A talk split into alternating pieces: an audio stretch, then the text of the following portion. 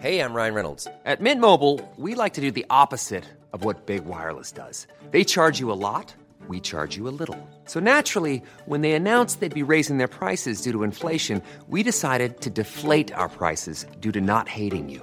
That's right. We're cutting the price of Mint Unlimited from $30 a month to just $15 a month. Give it a try at mintmobile.com slash switch. $45 upfront for three months plus taxes and fees. Promo rate for new customers for limited time. Unlimited more than 40 gigabytes per month. Slows. Full terms at mintmobile.com.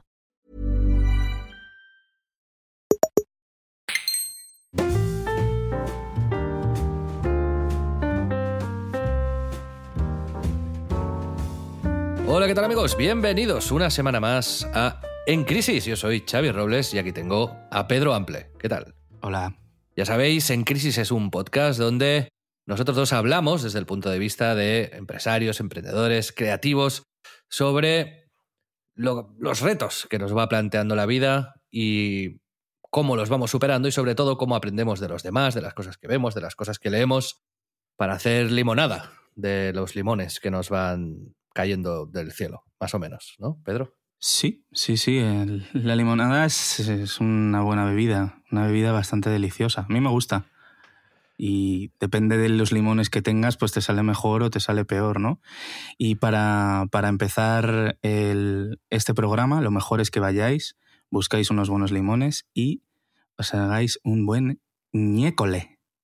Bueno, ya ha pasado el cringe, amigos, estad tranquilos, eh, ya os podéis arremangar, eh, sentaros, relajaros, que ya el saludo Michael Scott, eh, firma de la casa, eh, se ha superado. En el programa de hoy tenemos temas muy interesantes, disculpadnos la semana pasada, pero es que Pedro estaba enfermo, no sé ya si está recuperado Pedro. Se Sí, alargó un bueno, poco más de la cuenta esta enfermedad. Una gastroenteritis, la verdad, sí, pero una gastroenteritis tocha, no, no sé de dónde vino ni, ni por qué. Pero bueno, estoy ya bien, por suerte. Estuve con antibiótico y todo, ¿eh? O sea, no, Sí, sí, no, no ha sí, sido no era broma. Sí, sí. Esta semana hablaremos, como os decía, de un tema interesante y, y que nos encontramos tanto a nivel laboral como a nivel personal, como también, en realidad, y veremos el caso de unas zapatillas eh, de las que os hablamos hace muchos programas, pero que, que nos gustan mucho, que son las de Nike y Tom Sachs, ¿no? Y es eh, sobre cómo superar la decepción, sobre cómo perdonar. Un poco en ese universo eh, nos, nos moveremos hoy. También eh, os voy a hacer un update de los tratamientos anti-aging que, que, que voy siguiendo. Pedro, ya te podrás reír un, un poquito, pero No, Yo no, estoy ya ca- cada vez, esto lo eh, respeto muchísimo, ¿eh? bien, bien. En, espe- en específico, quiero comentar el, cómo tratar las canas, que esto es algo también unisex. Pero hay, algunos avances interesantes al respecto y, y no sé si tú eres conocedor o no de, de algún tratamiento anticanas más allá del tinte, pero existe, eh, lo hay. ¿En serio? Veremos. Sí, sí. ¿Oh? Y también os quiero comentar eh, las reglas que siga un tipo bastante interesante para aprender cosas. Es un tipo que, que ha sido desde gran maestro de ajedrez hasta surfista o maestro de artes marciales. Y cómo enfoca esta persona el aprendizaje de estas disciplinas tan diferentes hasta llegar a, a la maestría. Una pregunta, o sea, él, él es maestro de esas tres cosas, o sea, es maestro de Sí, sí, sí. ajedrez, de surf y de... Joder, Y artes marciales, sí, sí. de artes marciales. Muy Creo bien. que te va a gustar bastante el sistema de este tipo. Fenómeno, lo veremos. Luego te daré una puntuación. Muy bien, me parece bien. Y, y el sistema va un poco por ahí, ¿eh? No, no quiero hacer spoilers. Pero Pedro, Mm. si quieres entremos al tema que, que avanzaba antes. Eh, podemos poner como ejemplo lo que ha pasado con Tom Sachs. Explícalo tú que, que has leído sobre esto y estás bastante enterado. Sí, bueno, es... eh, eh, Tom Sachs, como sabéis, los que nos sigáis, bueno, como bien decías, de hace muchos programas, ¿no? Pero eh, yo me he declarado fan, tú también eh, es, un, es un artista. Esta misma temporada hablamos empezando eh, pues sobre su trabajo y, y alabándole y prometiendo amor eterno a las General Purpose, que son sus últimas zapatillas en colaboración con Nike. Y digo últimas porque pueden ser las últimas, según parece. Y el tema es como, bueno, el- el planteamiento básicamente es que eh, a Tom Sachs, a este artista eh, conocido quizás para el gran público más por eso, por eh, las zapatillas y su colaboración con Nike, que lleva más de 10 años eh, haciendo pequeñas cápsulas con ellos. Em, ha sido acusado de llevar a cabo prácticas tóxicas en el espacio de trabajo y bueno, algunos de los empleados de su estudio han declarado que se les deshumanizaba, que se les faltaba el respeto y bueno, que se proferían eh, comentarios eh, sexuales inapropiados. Entonces, eh, bueno, esto pasó hace un par de meses. Hay que, hay que añadir que no era, no era nada extra grave. no había habido cosas más allá de. O sea, no había, no había abuso sexual, agresiones, abusos, ni, ni, cosas de estas. Es más bien un entorno de trabajo ultra exigente y con cosas inapropiadas, podríamos decir. Sí, un poco turbio, comentarios raros, sí. Que como hemos visto, casos muy, muy graves. Eh, bueno, que yo no lo pondría ahí en ese cajón, pero, pero, pero el nivel de gravedad es, está ahí. Exacto. Bueno, pues esto pasó eso hace un par de meses y, hace como tres días eh, ha salido pues en Complex, que es uno de los medios de, pues de cultura popular, de estilo más, más grandes, que Nike les ha declarado que no están trabajando con Tom. Y bueno, o sea, no es que haya salido un, gran comunicado, pero supuestamente iban a sacar las Mars Yard, las Mars Yard 3, que son pues como esa zapatilla icónica la nueva versión de la zapatilla más famosa de la colaboración que, había hecho con la marca y que es mi zapatilla favorita de la historia, por cierto. Y, y, bueno, no sé, o sea, eh, yo creo que de, de, esta, de esta colaboración, pues eh, ha, pasado todo a, a, otro plano, ¿no? A, realmente ya le han colocado obviamente en el disparadero, ya sea eh, hay mucha gente posicionándose en si es adecuado o no adecuado a alguien que ha tenido prácticas extrañas o prácticas eh, controvertidas el, pues eso, el seguir utilizando las prendas que ha diseñado, ¿no? Y yo, pues, yo es que tengo mi opinión, pero yo creo que va a ser, me temo, que va a ser difícil defenderla. Pero si quieres lo intento. Sí, bueno, todo esto, para contextualizar también un poco más, viene, viene de un tuit que nos ha puesto uno de nuestros oyentes, que es Mauro Fuentes, que, mm, que nos preguntaba nuestra opinión sobre, sobre esto, específicamente sobre si seguiríamos llevando estas eh, zapatillas y haciendo apología de lo guays que son, porque las zapatillas siguen siendo muy guays. Y, y, o no, ¿no? Y, ahí pues creo que hay un, debate interesante. Así que Pedro, si quieres, si mm, desarrolla tu, tu postura. Sí, una de las cosas que además salieron hace poco, que es como, bueno, por, simplemente porque veáis un poco, si no conocéis la obra de Tom Sachs como artista, eh, salió como ya clickbait, bueno, clickbait es mi opinión, que en la caja de las Marjas 2, de estas eh, zapatillas que a mí me gustan tanto, que Tom Sachs pues, pone siempre algunos mensajes y demás, Tom había querido originalmente poner, no llegó ni siquiera a suceder, pero hay fotos que lo demuestran, y ponía work like a slave, que es como trabaja como un esclavo, ¿no? Y eso hizo pues eso mucho ruido y tal y resulta que era una frase más larga de, mm, de, Brancusi que es un artista que fue pionero del arte moderno y que fue una influencia muy clara para Tom y es eh, al final es una, es una frase más larga. Bueno, pero como ya, ya es sospechoso de todo y obviamente cuando, cuando tienes eh, eh, pues opiniones tan, tan fuertes y tan firmes es, complicado ya defenderlo. Pero bueno, el, disclaimer por delante, yo no apoyo o acepto, obviamente, eh, conductas amorales o tóxicas en el espacio de trabajo. Eh, me da asco el abuso de poder, lo que huele a sexualización. La, frase, por cierto, la frase es work like a slave, command like a king, create like a god. Exacto, esa sí es más larga, efectivamente. Pues salió, solo ponía Work Like a Slave, ¿no? Y como ya se la atribuían a él y como, bueno, en realidad él la estaba haciendo suya, obviamente no la ponía por, por capricho, ¿no? Pero realmente hay detrás eh, pues mucha historia, porque es estudiando un poco eh, la obra de ese otro autor, que, que ya te decía que había sido una influencia muy clara, pues hay muchos paralelismos y bueno, a ver, eh, eh, Tom Sachs es un artista que su trabajo es provocar, ¿no? Y al final, eh, eh, su brillantez ha sido justo la de. Mm, está en la notoriedad de, de, su provocación, ¿no? Y mucho de su trabajo, o todo, siempre sin, pues yo lo he interpretado por lo menos como una crítica al, al Corporate America y, y bueno, eh, sublimando al máximo al final los procesos, uniformando a la peña, él uniforma a la gente en su, en su estudio de arte, ¿no?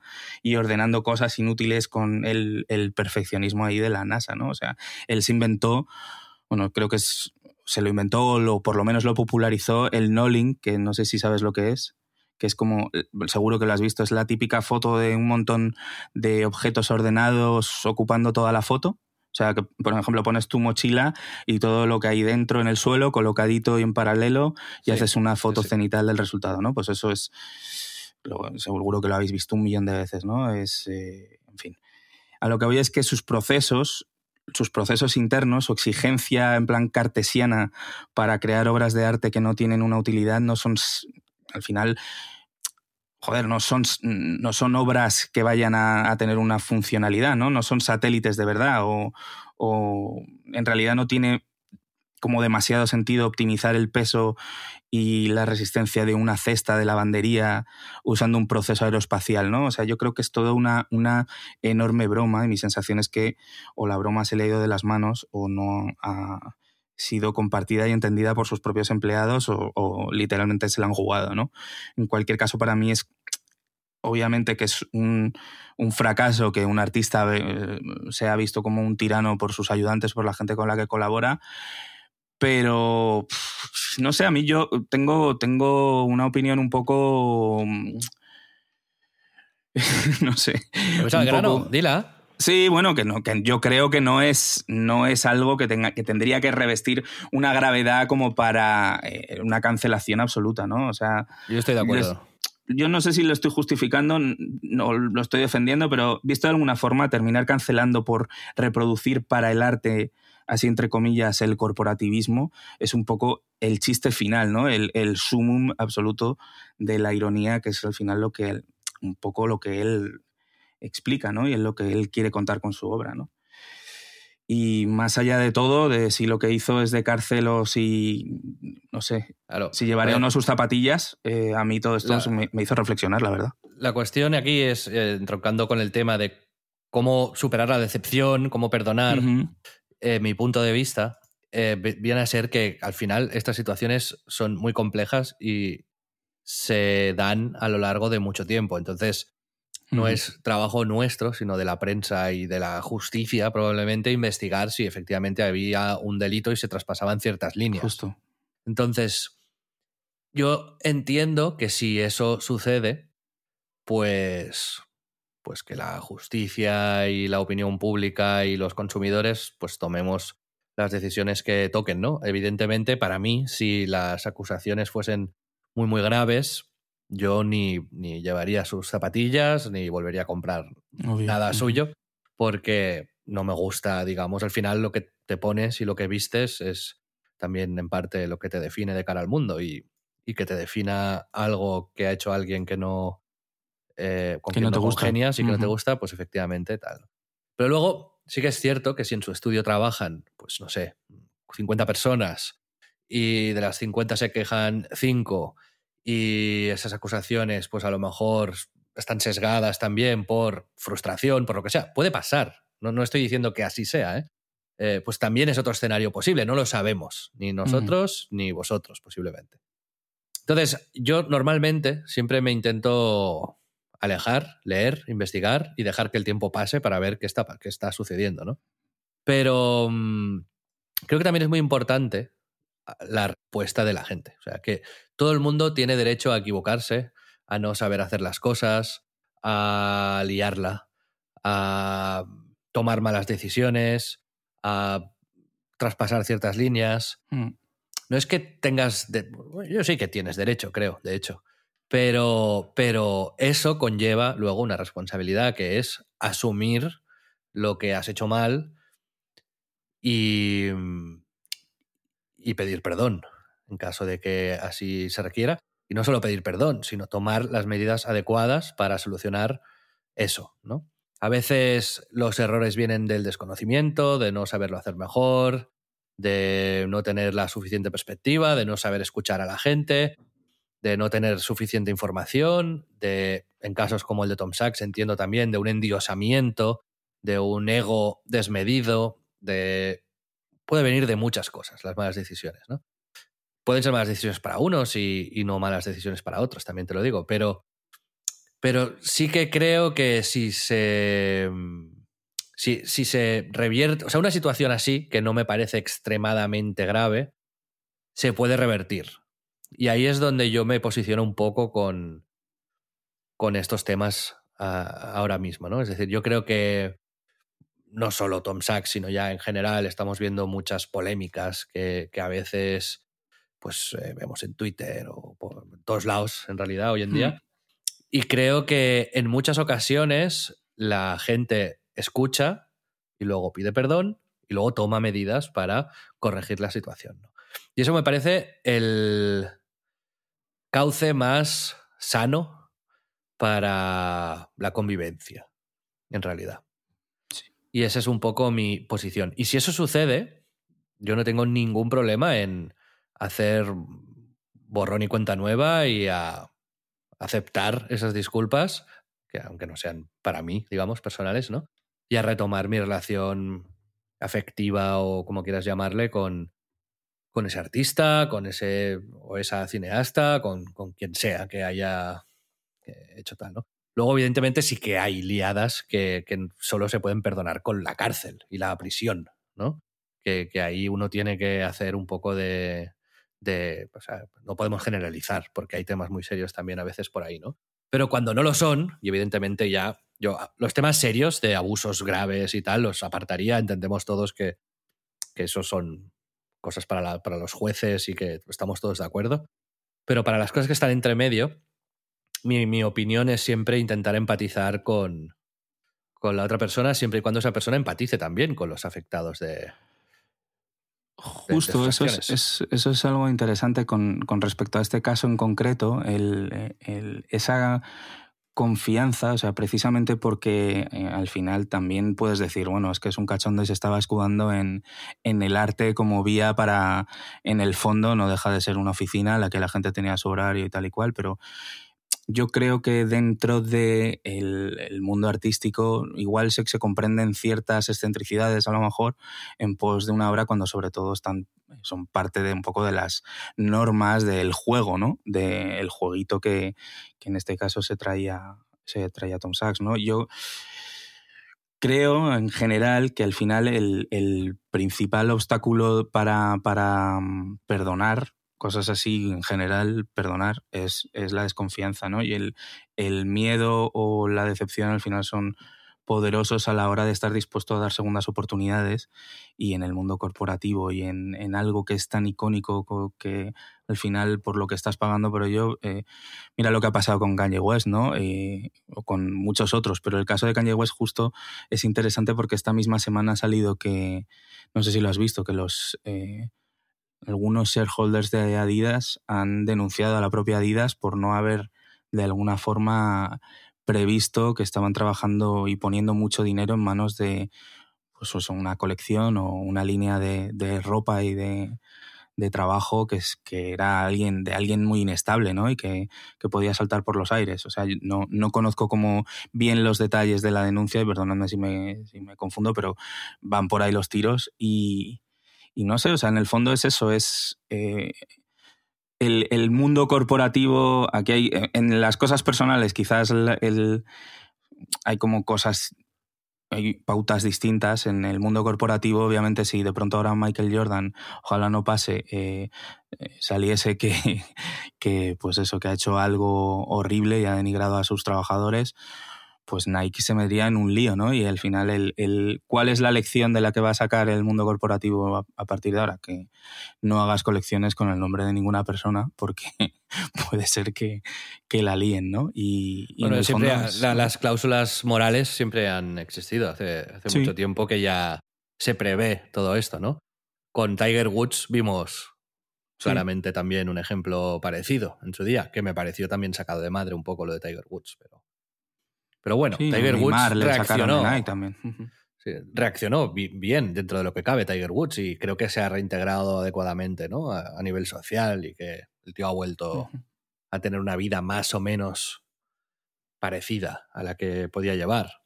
Pero yo creo que si está eso de si ya me la hizo, ¿sabes? A nivel personal, este punto de desconfianza de si ya me la hizo, me la volverá a hacer, en el mundo justo cuando te estás jugando miles de millones, pues todavía más, yo creo. Yo creo que de todo se aprende. O sea, al final, no sé, yo me lo he encontrado muchas veces, muchas veces a nivel personal y laboral.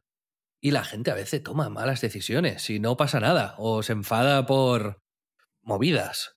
Y luego, pues, no sé, creo que todo el mundo tiene que tener derecho a, a, recular, ¿no? puede ser que a veces no te interese y eso está bien, ¿sabes? A veces la gente simplemente pues va por caminos diferentes y ya no te interesa esa persona o ese colectivo o esa empresa o, o lo que sea. Pero en caso de que sí que haya una voluntad de tal, esta a mí la desconfianza no, me... No el que sea algo que se haya repetido infinitas veces, ¿no? Pero en general, pues eh, la, desconfianza se cura con compromiso. Y, no sé, no sé, eh, yo por ahí no tengo... ¿Tú te consideras un... Tú, lo sabes, que yo soy un poco así. ¿Te consideras un buen perdonador, dirías? Sí, porque, porque considero que el que le ha cagado más veces eh, en mi vida soy yo. Y soy muy consciente de las veces que he hecho mal cosas. Y soy muy consciente también de lo que he apreciado que otra gente me haya dado otras oportunidades para demostrar que he entendido lo que ha pasado y para poder, no sé, eh, compensar un poco ese desliz, ¿no? Y creo que lo he hecho en mi vida, que, no sé, eh, yo estoy enfadado con poco, ¿no? Pero con quien estuviese enfadado en algún momento, si a veces cuando hay enfados, ¿no? Tú a veces eres tú el que tiene que pedir perdón, a veces la otra persona la que tiene que pedir perdón, ¿no? Bajo tu criterio, claro. Bajo el criterio de otra persona puede ser al revés.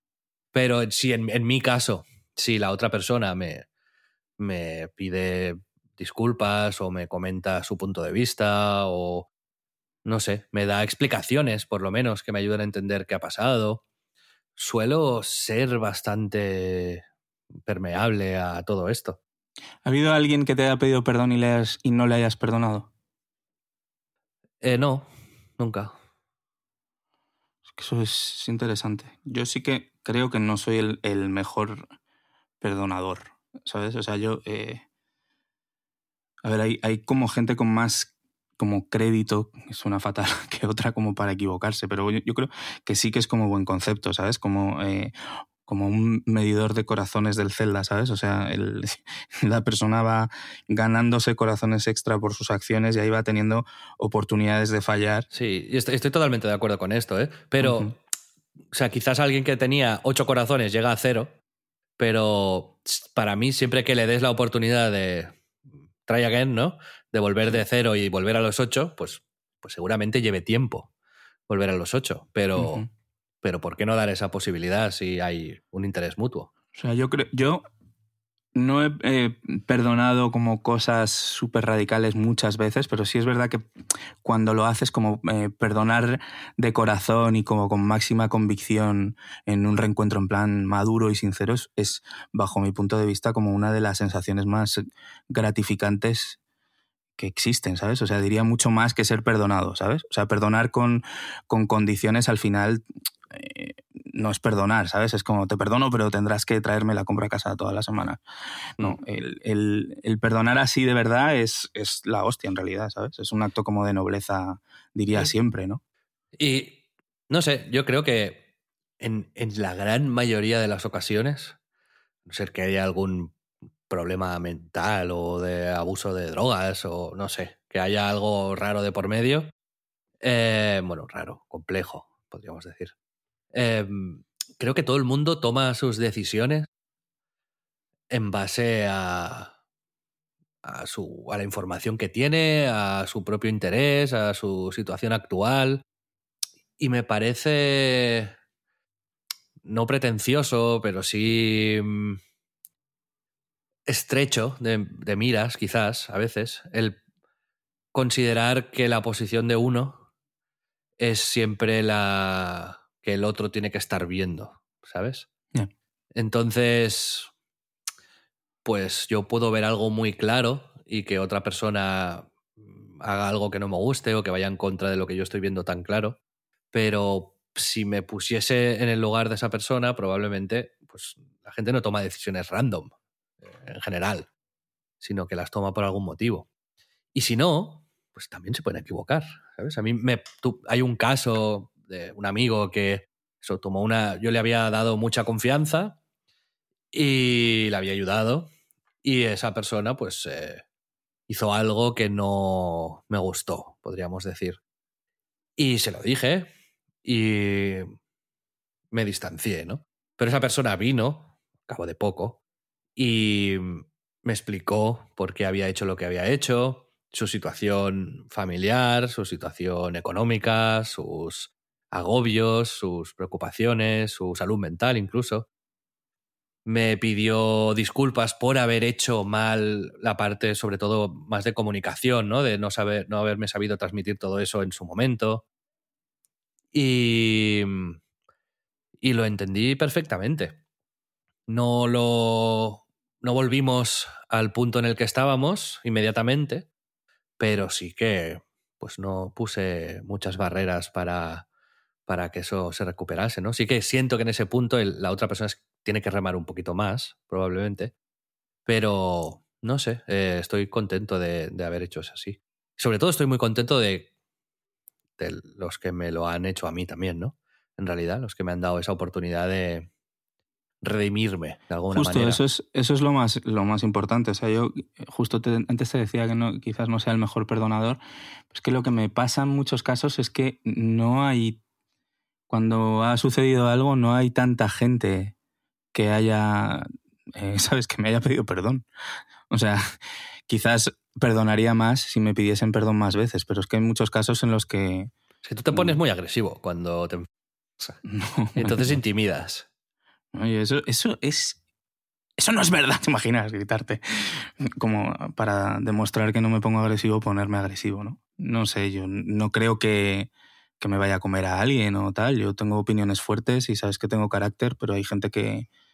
No es- que creo, quiero decir que no, no me parece que sea una persona poco razonable. ¿Te parezco una persona poco razonable, Xavi? Te No, parto me la parece- cara. Me pareces una persona razonable, pero creo que cuando te enfadas te, te pones loco. Más de lo que tú te piensas que te pones. Te súper enfadas. Y entonces yo creo Y que... tú la- no, ¿no?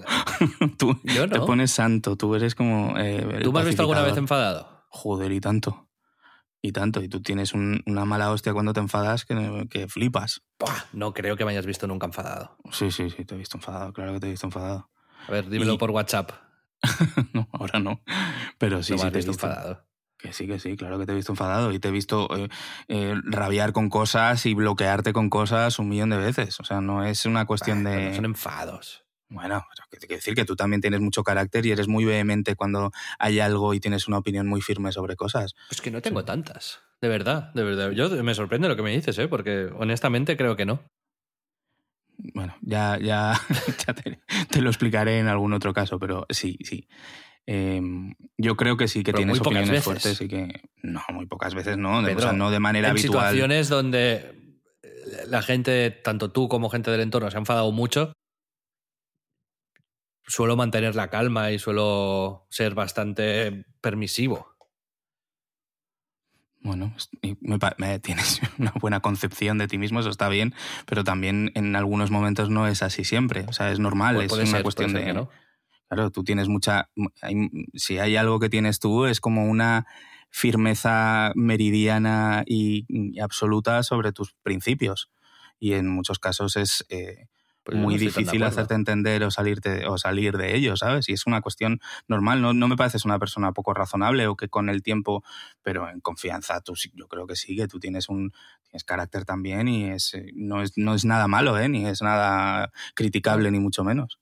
Pero yo No sí me, re- no reconozco demasiado en cómo me defines, la verdad, te lo digo en serio. No, Pues no- habl- hablaremos como con terceros a ver si es, eh, quién- si es que estoy yo confundido a lo mejor.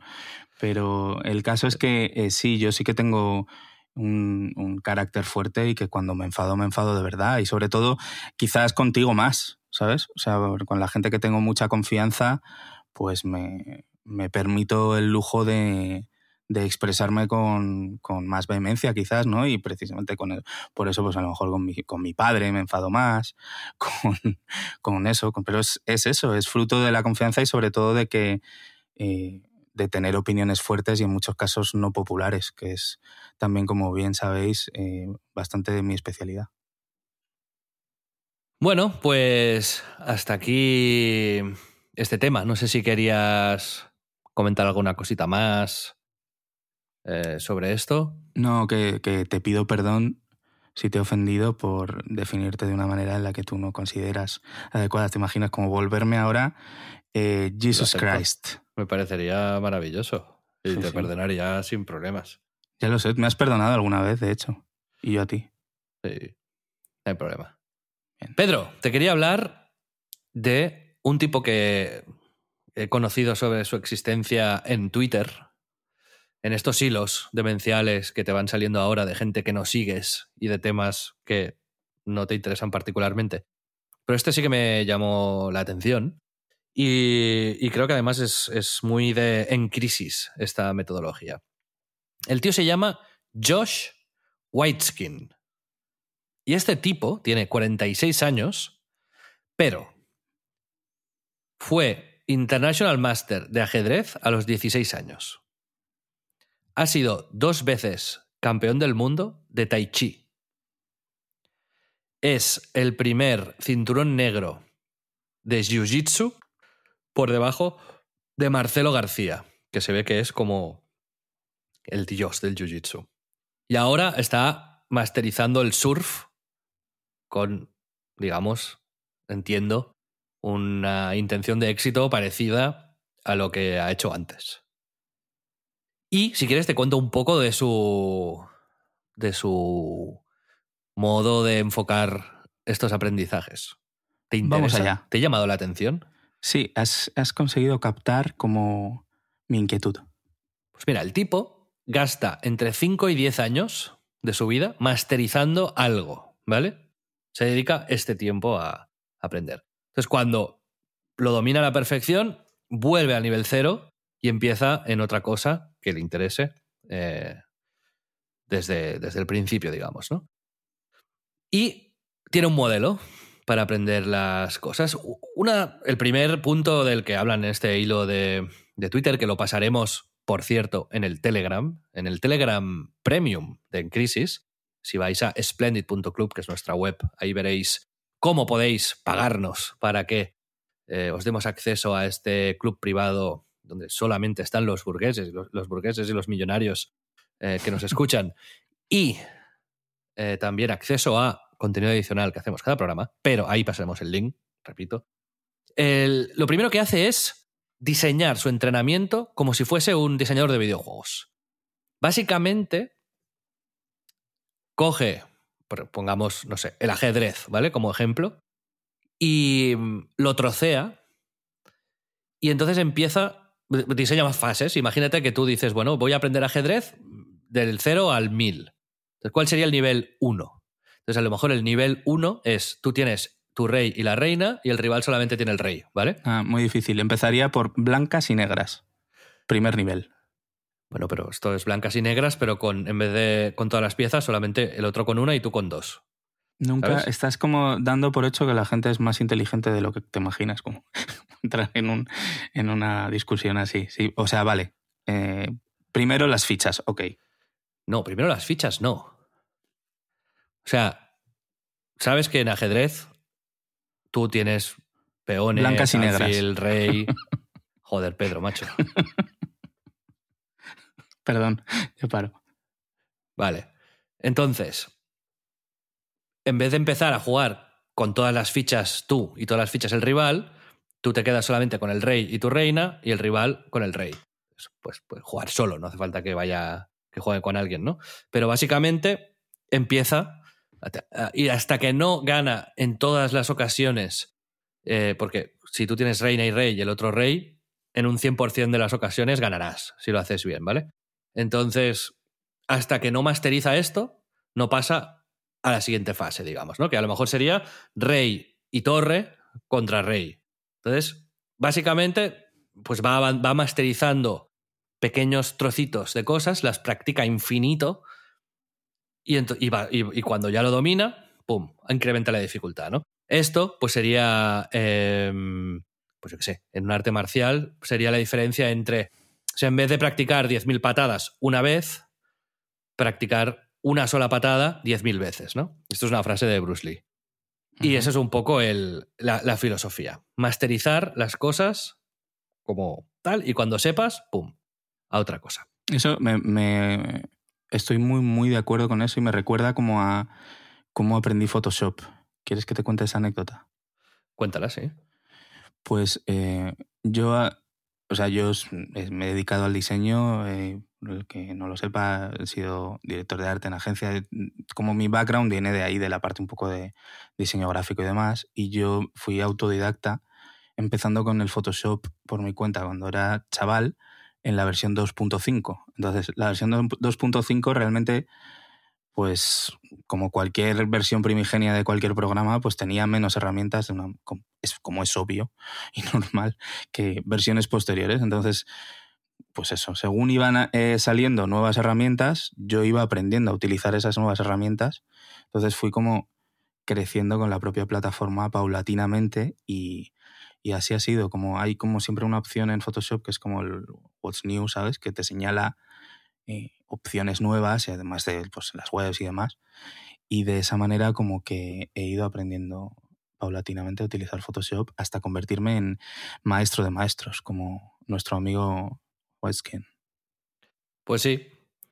Eh, no sé, a mí me parece un buen enfoque para aprender las cosas, la verdad. La segunda pata, digamos, de, su método sería algo que definen como locus of control, que es... El loco del control. Básicamente, pero no, es eh, cambiar, básicamente, en tu cabeza eh, la concepción de algo. Y pone un ejemplo muy claro que es, por ejemplo, el mal tiempo, ¿vale? Hay mucha gente que cuando llueve pues se queda en casa y dice, vaya mierda, está lloviendo, hoy me tengo que quedar en casa. Eh, Josh Whiteskin con su hijo, por ejemplo, cada vez que hay una tormenta, lo, le dice al hijo, ostras, qué bien que hoy hay tormenta, vamos fuera a disfrutar de la tormenta. Y entonces, llueva, nieve o lo que sea, van afuera, juegan, se inventan juegos específicos para la tormenta, lo que sea pero convierte básicamente la tormenta, en vez de un impedimento y una mierda y me tengo que quedar en casa, en algo que se puede aprovechar y en algo que genera ilusión en realidad. ¿vale? Entonces esto lo aplica a, a muchas otras cosas. Eso lo vimos hace tiempo en el libro este de From Good to Great, que es una de las características, características que tenían los buenos CEOs, en realidad, ¿no? No culpar tanto el contexto y el entorno, sino eh, tomar decisiones en base a ese contexto para aprovecharte de él, de alguna manera, ¿no? Y eso también me parece bastante interesante y, que tendemos a no hacer. Sí. La adaptabilidad, ¿no? Y el no autoponerte trabas o excusas, ¿no? Para. Si hay un huracán, pues sales igual. Exacto, que se te clave una, una astilla en la sien. Sí, No, pero es que yo. Esto, específicamente esto, me parece una de las cosas más tóxicas que me suelo encontrar en ambientes de trabajo.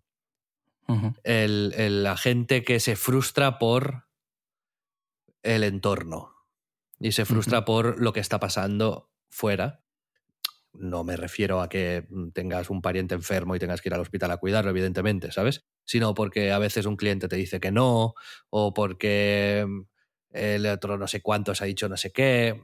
Como, ¿De qué manera puedes darle la vuelta a tu cabeza a esto y aprovecharlo. Creo que esto es eh, una mentalidad bastante adecuada para no frustrarte tú mismo, básicamente. El siguiente punto de su modelo, él le llama el 0 de 10 y 10 de 10. Él dice que para poder estar a tu nivel máximo, al 10 de 10, tienes que ser capaz de llegar al 0 de 10 mediante relajación y, recuperación. O sea, que para darle al botón de encendido al máximo, también tienes que poderle dar al de apagado al máximo.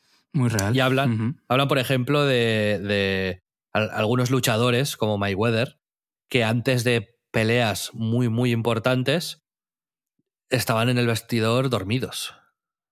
¿Sabes? Que, en un momento en el que cualquier persona estaría estresada y sin tal, pues tienen esa capacidad de, clac, desconectar, relajarse y volver a encender el interruptor al máximo cuando quieran. Entonces trabaja mucho esto, pues vía relajación, meditación. Me parece guay el enfoque, porque muchas veces no lo. No lo aplicas cuando uno medita, es para desestresarse y ya está, ¿no? Pero para llevarlo a ese extremo, me parece bastante interesante. El adquirir la habilidad de poder decir, vale, off, pum, ¿sabes? Me desconecto. Me, me, gusta. Dice cómo lo hace esto. ¿eh? Él, ¿Ah, él por ejemplo, hace. Sí, hace. Mm, lo enseña él, porque este tipo da, también explica un poco su método y tal. Eh, con, con, ejercicios de alta intensidad, por ejemplo, y un monitor cardíaco. Y, mm, y luego con técnicas de relajación específicas. Pero. Otra vez, supongo que esto lo parte en cosas muy pequeñitas, ¿sabes? y empieza diciéndote, vale, vas a poner tu corazón a 170 pulsaciones y luego la vamos a bajar a 80. Y lo mide y te enseña a hacerlo. Eso está guay. Sí, está guay. Sí. Molaría como el, que tuviese definido en esta puntuación del 0 al 10 de, ¿sabes? De focus y de energía, como cuál es el, el nivel de energía ideal y necesario para cada actividad, ¿no? como si me estoy pasando del, del 4 para hacerme unas tostadas, ya estoy haciéndolas demasiado nervioso, ¿no? Como convertirte en un obsesivo de, de esto. No, pero en realidad, fuera, ya fuera de bromas, el, el, el conocimiento de uno mismo y la, el manejo de tus energías y un poco lo que siempre se dice, ¿no? El tópico este de elegir tus batallas y tal, a mí me parece me parece ultra necesario y, creo que es algo que se va cogiendo también con el tiempo y que es el aprender a relativizar, que ya no es una cuestión solo de, relajación, meditación o de... Es simplemente donde colocas tus esfuerzos, ¿sabes? Es, eh, el saber elegirlo es, una, es un arte en realidad. Sí, pero saber elegirlo sería el primer paso, saber ejecutarlo es el segundo, que creo que es el más difícil en realidad, ¿sabes? En una situación de alto estrés, decir, vale, ok, ahora apago la cabeza. Esto lo hace muy bien Jordi Torras, mi, socio, nuestro socio, de hecho. Sí, Jordi Torras nunca se, estresa en general, digamos. O cuando, o cuando llega a casa dice, vale, ok, desconecto. Pum. Exacto, sí, sí, lo hace perfecto. Nosotros le hacemos la broma de que es el perro ese en, la casa en llamas, ¿no? De everything is fine. Pues el siguiente punto.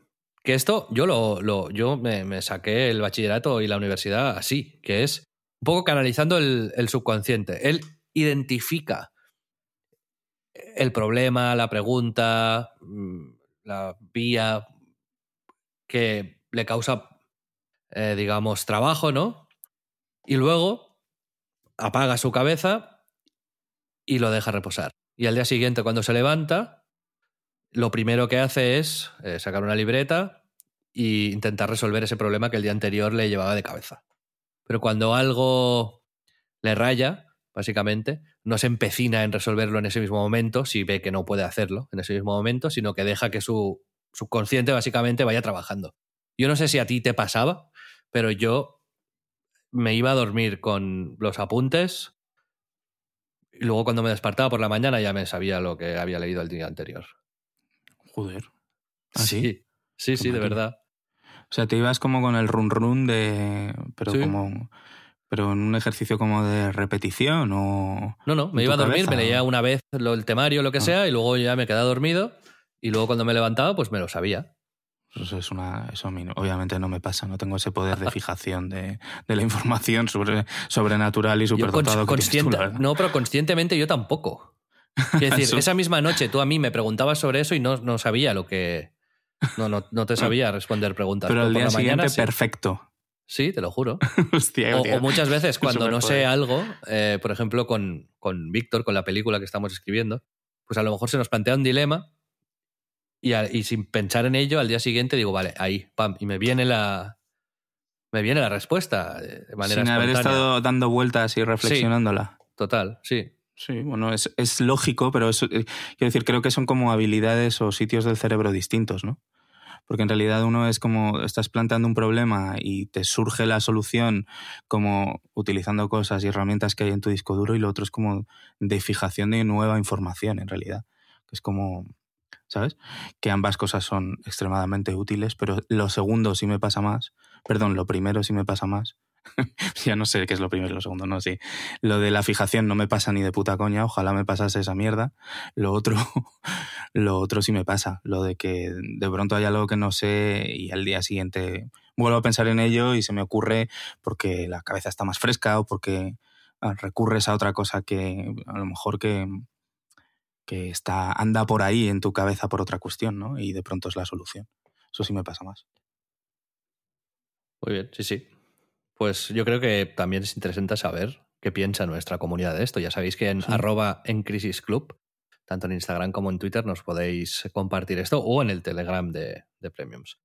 Y Pedro, el último punto de su lista es quizás un poco más complicado de, de mm, explicar, pero, pero vendría a ser la conciencia, o sea, el, el, hecho, es muy fácil pensar que, hace, que ayer, ayer o hace un mes o hace un año, em, estábamos a oscuras, y pero que hoy ya tenemos información necesaria como para, solucionar eso que no sabíamos, ¿no? Pero eso también quiere decir que hoy también estamos a oscuras con algo que pasará dentro de un mes, ¿no?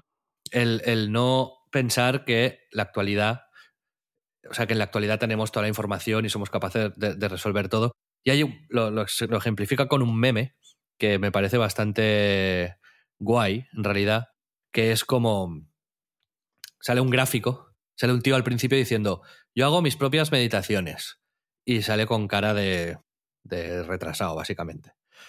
Y luego hay un gráfico, sale en medio otro que o sea, sube el gráfico a muerte y dice, yo tengo 22 apps de meditación, 8, de, 8 eh, diarios de, de, gratitud y tal, así como llorando y agobiado. Y luego el gráfico vuelve a bajar y sale un Jedi, que dice, yo hago mis propias meditaciones, ¿vale? Es decir, que tú con la misma afirmación, en un punto puedes parecer eh, un imbécil, luego pasas por un proceso de sobresaturación y luego vuelves al punto inicial, pero con mucha información, digamos, que ya has procesado, ¿no? Es decir, que a veces la idea que tienes no es mala, pero te hace falta recorrer un camino antes de poder ejecutar eso adecuadamente, ¿sabes? Entonces, ser consciente de eso, dice que es eh, muy importante. Creo absolutamente en eso. O sea, yo, eh, de hecho, ha habido proyectos que se me han planteado en mi vida y en mi carrera los que, en los que no me he embarcado por yo no sentirme o, preparado o útil o sentir que no era, que no era el momento para, para mí en algo así, ¿sabes? Eh, y, y, hasta ahora no me, no me he arrepentido, la verdad, de no haber hecho más esfuerzos por hacer ciertas cosas. Creo que hay que saber también elegir las, eh, las batallas. ¿Otra vez? ¿Otra vez qué? Elegir las batallas. Ah, sí, sí. Lo has dicho como con una entonación loca, ¿no? Sí, me ha gustado. Elegir las batallas otra vez. En fin, eh, George eh, Whiteskin tiene un libro que se llama The Art of Learning. No creo que, como siempre decimos en este podcast, tenga la solución a la vida y a la existencia, pero sí que me parece un caso interesante por, por, la, por lo multidisciplinar y el nivel de excelencia que ha conseguido en su proceso, ¿no? Y en este libro pues explican todo esto que hemos dicho ahora, pero evidentemente eh, mucho mejor y con prácticos y tal, ¿no? Otros puntos que se habla es, pues empieza con con, el fin en tu cabeza, eh, ama el proceso. En fin, eh, me ha parecido interesante y creo que lo ha sido, efectivamente, Pedro. Sí, sí lo ha sido, Xavi. Gracias por compartirlo. La verdad que, además ha dado para una buena conversación y para entonaciones cada día más ridículas. Por mi parte, digo, vamos. Es como si nuestro técnico Joan editase el programa, pero no lo está haciendo. O sea, quiero decir, es como si tú... Es literalmente en tiempo real. Es y, ese es el sonido, ¿no? Como cuando tú tenías tu, eh, tu máquina infernal de los ruiditos, ¿sabes? Que, hay, un capítulo por ahí que eh, literalmente la gente dejó de escuchar el podcast para toda la existencia. Porque te compraste una máquina que hacía. La tengo, ¿eh? Todo la puedo activar en cualquier momento. no, por favor. No lo hagas. Me pone muy nervioso. En fin, Pedro, para mm, acabar, digamos, la batería de temas, yo creo que lo de las canas es interesante, específicamente para nosotros dos, porque estamos. Los dos peinamos canas, diríamos, ¿eh? En un momento clave de este proceso.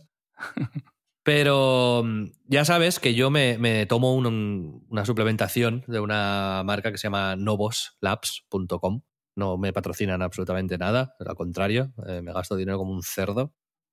Pero eh, son científicos de, la top, de universidades top americanas, y suelen publicar artículos muy interesantes. Y específicamente este de las canas me pareció curioso, porque no, sé, no, hay un remedio todavía, porque dicen que, puede estar en camino, para mm, ya no solo frenar la aparición de canas, sino recuperar el color original del pelo. ¿Vale? ¿Original desde cuándo? Pues tu color original desde... ¿Tu nacimiento? No, desde el ah. nacimiento no, Pedro. Podría ser, quizás. Si se lo pides tú, a lo mejor... No, escucha, es que yo, era, yo de niño era rubio platino. Pues mira, imagínate que te tomas unas pastillas y. Y vuelve a ser rubio de pronto, ¿no? Pues quizás no me las tomas, ¿eh? Pues, en fin, que. Mm, básicamente dicen que las causas que se barajan para la aparición de canas em, serían dos: el estrés oxidativo y algo relacionado, no me quiero meter en, en, temas muy científicos, pero básicamente sería el agotamiento de la celular, de, stem cell depletion, específicamente en inglés. Entonces, hay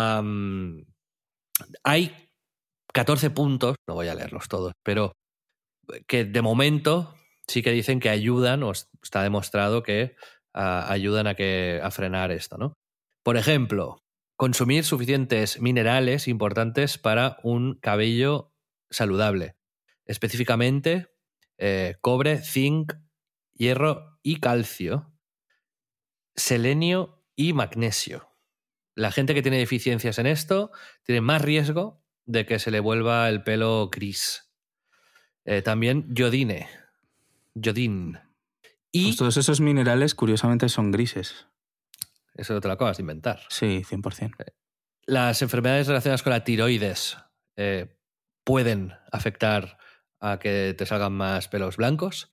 Pues también las vitaminas, tener las vitaminas en orden es importante, específicamente la B12, eh, la vitamina D, la vitamina C, vitamina A. Y tener poca proteína también puede ser, o sea, eh, consumir poca proteína también puede ser eh, malo para esto. Evidentemente, comer bien, tener suficientes niveles de melatonina, que es una sustancia que generamos cuando dormimos, tomar ashwagandha, que es una hierba que reduce el daño oxidativo. Y hay estudios que demuestran que gente que tomaba esto eh, por más de un año eh, incrementaron el pigmento capilar.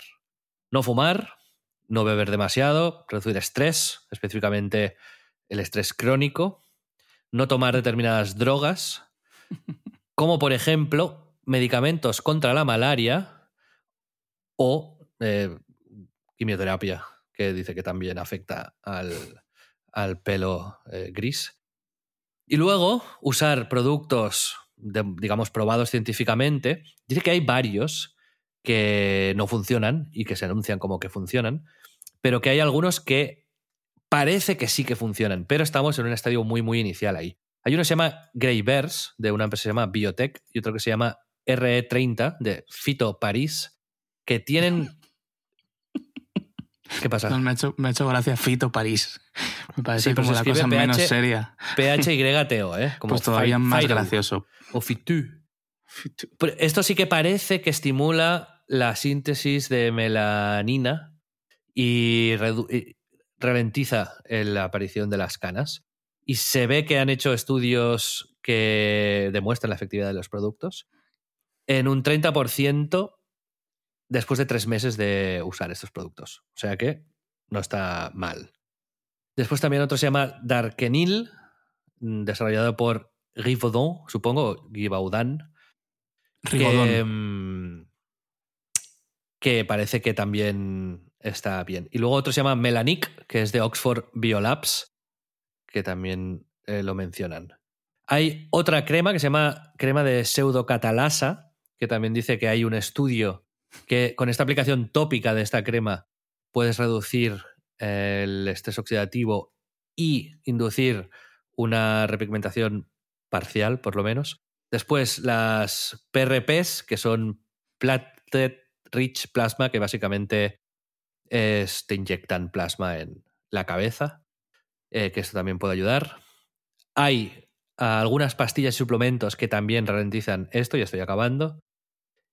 Que como por ejemplo em, algunas en las que está trabajando L'Oreal, que creo que todavía no, no, están en el mercado, pero que sí que prometen bastante. Y luego, em, no te tiñas el pelo y no uses demasiado luz ultravioleta, porque em, esto daña el pelo y puede ser que se te deteriore mucho más rápido. Muy bien. ¿Qué te parece, pues chaval? Pues me parece literalmente la lista más demencial que he oído en toda mi vida.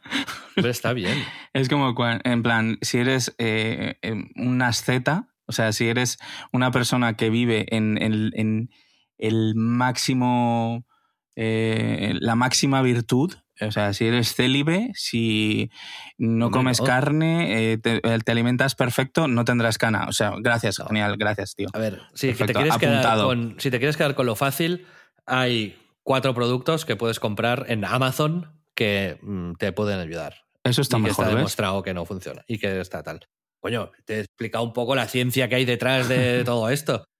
Y, en fin, y luego hay otros medicamentos que hacen que recuperes el pelo que ya es blanco en, color, como por ejemplo em, una movida que se llama Mucuna pruriens, que es la, como una, una haba, una, judía, eh, que creo que es de la India, y mm, que se usa para el tratamiento del Parkinson. Y que tiene, eso tiene el edopa y que esto, bueno, es un precursor de la dopamina y que parece que esto en algunos pacientes les ha hecho recuperar el color pero que es son sustancias un poco, un poco locas y que no que mejor que no las uses sin... O sea, te tomas un haba y te, se te pone el, pelo negro, pero por otro lado te sale un, te sale un tercer brazo. Puede ser, sí, pero sí, pero sí que hay, o sea, hay gente que se ha tratado con eso que le ha devuelto el color al pelo, que me parece loquísimo. Sí, sí, sí, la verdad, o sea, tomarte como algo y que de pronto te pones, se te pone el pelo morado. O sea, te quiero decir, es, sorprendente que como que la ciencia tenga resultados internos tan complejos y tan... ¿Sabes? O sea, te tomas una pastilla que por dentro está haciendo que tu organismo se pelee y recupere un órgano, ¿no? Pero sin embargo, no, no podemos como cambiar cosas estéticas tomándonos una pastilla, tío. Eso es, es una cosa. Es una cosa que yo creo que es que no se han, no se han planteado demasiado. Pero podremos, ¿eh? Esto, el, David Sinclair este, que es el que... mi dios del anti-aging, básicamente, em, ya publicaron un estudio, creo, en la Nature hace poco, que ya han conseguido rejuvenecer y envejecer a voluntad ratones y creo que monos ya. pues entonces lo tengo fácil, seguro. Yo no, pero que ya el tío ya decía que vamos a poder rejuvenecer, o sea, que eso, 100%, vaya, que eso ya está fuera de toda duda. Pero que el problema ahora ya es un problema ético, bioético. O sea, claro, claro, total. Claro, si todo el mundo puede volver a tener 30 años, básicamente, eh, pues bueno, cuidado. Pero también puedes envejecer a propósito, ¿eh? También sí. O sea, si, si la IA sigue adelante, yo me tomo una pastilla de esas para hacerme viejo mañana. Por lo que yo entendí, por lo que yo entendí, y que me disculpen los científicos, eh, básicamente el enfoque ahora con esto es un poco distinto, que es, antes se pensaba que envejecíamos pues, por cosas que efectivamente nos hacen envejecer, que es el daño celular y se nos van jodiendo básicamente el cuerpo, ¿no? Y lo que, pues, la prevención, el hacer que se joda más lentamente, pues es como luchábamos contra el envejecimiento, ¿no? Pero básicamente esta peña lo que ha conseguido es mm, modificar, eh, o sea, reprogramar las células para decirles, no, no tenéis 60 eh, años, tenéis 30.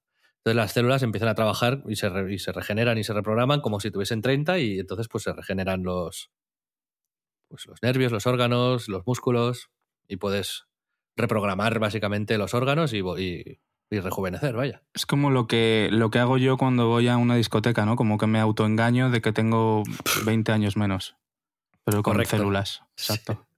Sí, sí. Y, y, con, con, y que funcione. Pero sí. sí. no como a mí, exacto. no, pero a mí, a mí me parece acojonante todo esto, vaya. Sí, sí, es acojonante, desde luego. A mí, efectivamente, es una cuestión moral y demás, y bueno, no voy a empezar ahora a decir que la arruga es bella y qué tal, porque realmente cuando te digan, hey, que te puedes tener otra vez el físico despampanante y deslumbrante de los 20, pues diremos sí, dónde hay que firmar. Aquí, cheque en blanco. Yo aquí creo que hay un truco que es que, como con la IA ahora, ¿sabes? Que ahora es terreno de nadie. Ahora esto se, va, se va a legislar, ¿no? Lo de, lo de la IA dentro de poco. Y con esto hay que pillar el anti-aging este, ¿sabes? Cuanto antes. Mientras dure, ¿no? Claro, claro, claro, que, luego, cuando a lo mejor al cabo de dos años van a decir, web. O sea, hay que pillar, hay que pillar el de los monos, ¿sabes? O sea, sí, sí. literalmente estamos mañana tú y yo en el zoo. Sí, sí. Como, la gente de las vacunas del COVID, ¿no te acuerdas que había gente que se disfrazaba de abuelos para... bueno, y la gente que quería, o sea, si Trump hubiese, hubiese convencido a la gente como de inyectarse lejía. Bueno, algunos lo hicieron, ¿eh? ¿Sí? Ah, no sabía que algunos lo hicieron. Hombre, era de esperar. Realmente te lo hizo el, presidente de tu nación. ¿Qué vas a hacer? Sí, sí. Bueno, no sé. En fin, a mí todo esto me interesa y eh, tengo ya cita con una eminencia en este campo, en Madrid, el 10 de julio. No, me río, no me río de ti. Me río de que, de, que vas tan a full. Es, increíble cómo. Es de admirar, de verdad. Gente tan comprometida con sus propias nuevas iniciativas como tú. A mí me fascináis. Ya tengo eh, cita, tengo todo ya. Y, es una eminencia, ¿no? a nivel español. mira, ¿quieres que te diga en qué van a consistir los análisis? Sí, por favor me van a, a ver, por ejemplo, de, son las consultas médicas, tal, es básicamente medicina preventiva, ¿no? Que yo ahora estoy un poco cagado, específicamente con el tema del corazón. Y, pero aquí ya te lo hacen como a saco y ya tienes un médico que pues, te vas haciendo análisis un par de veces al año y te va midiendo que estés bien en general, en vez de ir como voy yo cada 10, ¿sabes? Entonces te, miden todos los perfiles, el lipídico, hepático, renal, el hierro, hidrocar hidrocarbonatado, metabolismo fosfocalcio, prostático, CPK, ionograma, magnesio, PCR ultrasensible, vitaminas, homocisteína, perfil o sea, te hacen un análisis de sangre, diríamos. Pero, y luego te hacen también pruebas eh, genéticas, perfil cardiovascular, avanzado, marcadores tumorales, perfil de inflamación, eh, pruebas de valoración sobre el estrés, pruebas específicas del sistema digestivo. Y, entonces ahí básicamente te dan una lista con unos marcadores que pueden estar en verde, en amarillo, en naranja y en rojo. Y tú, en base a las recomendaciones que te da el doctor, eh, pues tienes que poner en verde lo que más puedas, básicamente, ¿no? Pero es como cualquier análisis de sangre realmente, ¿no? Pues eh, normalmente eh, yo creo que hay, ah, primero la tecnología que hay detrás de esto, no, porque aquí te lo hace un laboratorio de Boston y es ah, una locura. Y las máquinas que tienen te miden también el, los, no sé cómo se llama esto, iba a decir polímero, pero no, es una movida del ADN y tal. Em, y el enfoque normal de la medicina, como lo usamos nosotros, es cuando te duele algo, cuando estás mal por algo, vas al médico, ¿no? Entonces la gente no pilla diabetes de un día para otro básicamente. Eh, seguramente lo has ido cocinando desde hace años, pero vas al médico cuando te encuentras mal, ¿no? Entonces te dicen, no, tienes diabetes. De aquí el enfoque es más de medicina preventiva, como decía, de si tengo los parámetros bien y trabajo para que estén siempre más o menos bien, voy a evitar que se me desarrollen una serie de enfermedades, incluso las que esté genéticamente predispuesto, que yo nunca me he hecho estas pruebas. Sí, o sea, digamos que el extra de ir a hacerte un análisis de sangre como debería hacerse todo el mundo eh, anual o bianual, que yo os recomiendo que lo hagáis aunque os encontréis bien, porque efectivamente estas cosas, pues muchas de ellas salen en los análisis, lo que te da es como estas cosas del ADN, ¿no? Y como eh, te muestra más por dónde pueden ir los tiros o que estás más como eres más proclive, ¿no? A, poder enfermarte de tal cosa o tal pero es más completo, ¿eh? que, que no solamente un análisis de sangre. Sí, sí, lo entiendo eh, por eso, vamos. Que te hacen también, por ejemplo, con el tema hormonal, a veces tienes eh, pues alguna hormona, o sea, hormona del crecimiento, no sé qué, tal, con más o menos tal. y, es más eso, pues como si fuese como si el coche al mecánico, pues cada cuatro meses, ¿no? Que hace falta, pues posiblemente no, pero es mucho menos probable que, se, que te deje tirado en la carretera, pues sí. Sí, sí, total, total. Pues bueno. Sí, chicos, id al médico y chicas. es importante, eh, aunque os encontréis bien, no os dé miedo. Un pinchacito de nada eh, o dos. En el caso de Xavi probablemente le pinchen en, el ojo. Ojalá. que sea más profundo y más... ¿Te imaginas? Como te va a dar muy buenos datos, pero te pinchan en el ojo. ¿Aceptas? Sí. Bien. ¿En serio? Si no me jode el ojo, sí tío, estás súper comprometido, ¿eh? Que me ceden. No, que me ceden a mí. Luego me da igual que me pinchen el ojo en el culo. Tío, tío, qué miedo. A mí me daría. agua Y mira que me pinchan a mí, ¿eh? Pero en el ojo, no sé. Bueno, amigos, hasta aquí el programa de hoy. En el Premium seguimos más anti-aging, pero también vamos a hacer updates de algunas de nuestras aficiones y hobbies que han ido evolucionando y que han ido mutando ya en realidades. Ahora os lo comentamos en el Premium. A los demás, nos vemos la semana que viene. Hasta la próxima. Adiós. Muchas gracias. Un abrazo, chicos. Sí, piti, piti, piti.